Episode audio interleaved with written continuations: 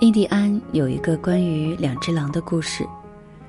长老会告诉成长中的孩子们：“我们经常感觉，好像有两只狼在我们的内心打架，一只既小气又贪心，另一只则是好礼而慷慨。哪一只会赢呢？”孩子们问。长老笑着说：“你喂养的那只。生命的本质是需要适应的。”没有必须的体谅，甚至没有必须的道歉。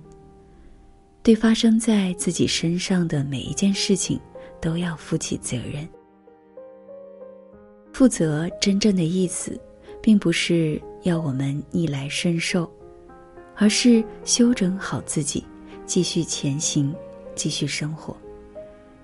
因为除了我们自己，没有谁能为我们心里。被伤害的感觉负责。如果经常受困于“我是受害者”的感觉，你可以尝试一下这个方法，来帮助自己找到让自己最受伤、最无力的情景。你感受到了什么？你会抱怨什么？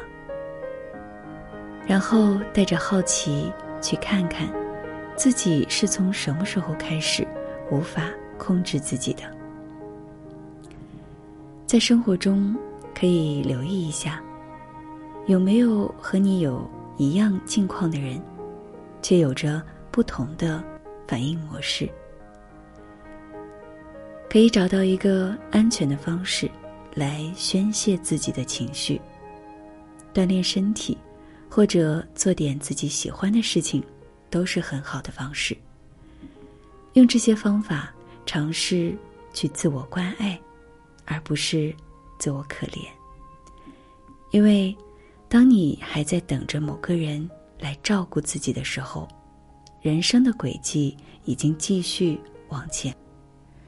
即使你曾经是受害者，而今后你仍旧可以不断的成长。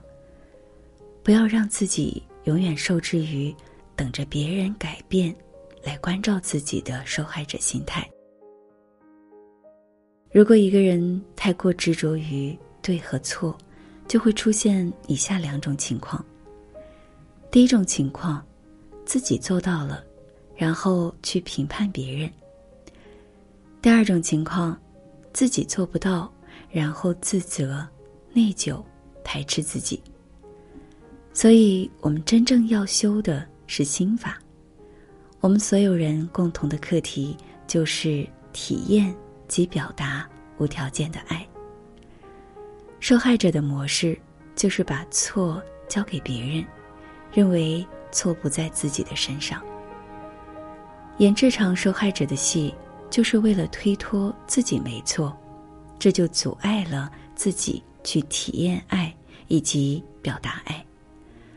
当你认为自己即使犯错，即使自己不够那么优秀，也是值得被爱的，你就不会那么害怕犯错了，也就不容易再继续扮演着受害者的角色了。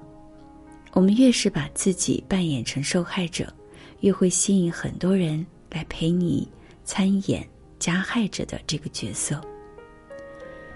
其实每个人身上都有受害者情节。有的人是通过原生家庭来扮演受害者，有的人是通过情感来扮演受害者，有的是通过和自己的关系来扮演受害者。只要我们的潜意识拥有好坏对错的概念，就会不断的扮演着受害者的角色。然而，作为一个成年人，我们应当重新拿起自我成长的责任感。将快乐的权利收回到自己的心中，跳脱受害者情节，打破关系的僵局，不再隔离自己的智慧。看一看自己是否具有受害者的情节呢？以下十八个征兆的描述，来帮助大家加深对自我的觉察。第一个，你容易抱怨周围的人事物，并常常因此感到难受和痛苦。第二点，你觉得生活总是在对抗你，为此内心常常保持着斗争的状态。第三点，对于未来，你容易感觉希望渺茫，不知所措。你感觉自己面临的问题就是巨大的灾难，对此常常感觉很悲观。第五点，你感觉总有人故意要伤害你。第六点，你觉得自己是唯一那个遭受不公平对待的人。第七点，你脑中经常。重演着过去的伤痛记忆。第八点，哪怕事情没有什么问题，你也总会鸡蛋里头挑骨头，抱怨、指责和否定。第九点，你常常容易自我否定，否定他人。第十点，当别人给你建设性的意见时，你感觉自己又被攻击了。十一点，你感觉周围的人都比你好。第十二点，如果不能在竞争中出彩，你很容易贬低自己。第十三点，你觉得生命中发生的问题都是别人的错，不是你的错。第十四点，你感觉世界对你来说很可怕，而你却又没有办法去改变。第十五条，你会吸引跟你一样的爱抱怨、指责。感觉生活伤害了自己的人。第十六点，你拒绝自我反省，不怎么愿意追求进步和改善自己的生活。第十七点，你容易感觉自己很无力，哪怕是面对生活中一些最小的事情，也很容易受挫。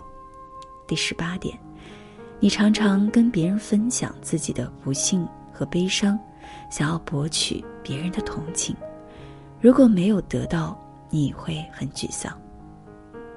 如果你在以上描述当中符合了八条，则有比较轻微的受害者模式；符合的越多，那么受害者的模式就越明显。在生活中练习三个技巧，可以帮助你走出受害者心态。第一个。合理表达自己的感受。如果一个人的言行让你感觉愤怒，你可以说：“当听到这些话，我感觉很愤怒。”这个简单的表达技巧可以从潜意识里让你学会拿回自我情绪的主导权。第二点，练习正念思维。受害者与生活斗争有无助情节，有正念心态的人。会愿意拥抱生活，拿回自我的主导权。你所遭遇的一切，都是为了让你发现自己内心的力量与光芒。那些看似负面的事情背后，都隐藏着礼物。练习正念思维，让你从挑战中发现机会，从绝望中重启希望。第三点，练习感恩。感恩是最简单。却最有力量的思维方式，可以迅速翻转你的人生剧本。就在此刻，请找出自己生命中值得感恩的十件事情，并深深的对此表达谢意。如果每一天你都可以写下让自己感恩的小事情，并累积成为一个感恩记事本，你将很快可以看到生命发生积极的改变。学习如何觉知、清理、了解自己内在的受苦模式，疗愈心理的伤害，修复身体的病痛，真正享受跟自己在一起，亲眼见到自己转变，品尝内在的爱真正涌现的愉悦，活出不受限的人生。练习对自己真诚，唯有诚实不遮掩，你才能心胸坦荡。自在真实的做自己，也有助于你情绪的释放。过去我们每一次说谎，不论大小，都蒙蔽了自己内在的光明。在这个世界上，每个人都是独立的个体，没有人可以为另一个人的生命负责，也没有人可以代替另一个人而活。每个人都需要明白，不管你之前受了多少的苦，受了多么不公平的待遇，都没有人会替代你的生命与痛苦负责。唯一能为我们生命负责的，只有我们自己。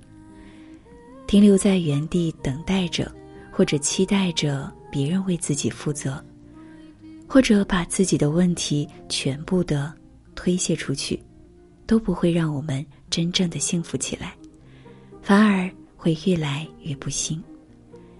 想要变得更强大，摆脱受害者模式，就要对自己负责。不把自己生活中遇到的困难归咎于他人身上，没有人应该为谁负责。成为自己人生的掌控者、创造者，而不是被动的接受外界的力量去推动你人生的小船。这条船怎么开，沿着什么样的路线，去往哪里，只有我们自己知道。晚安。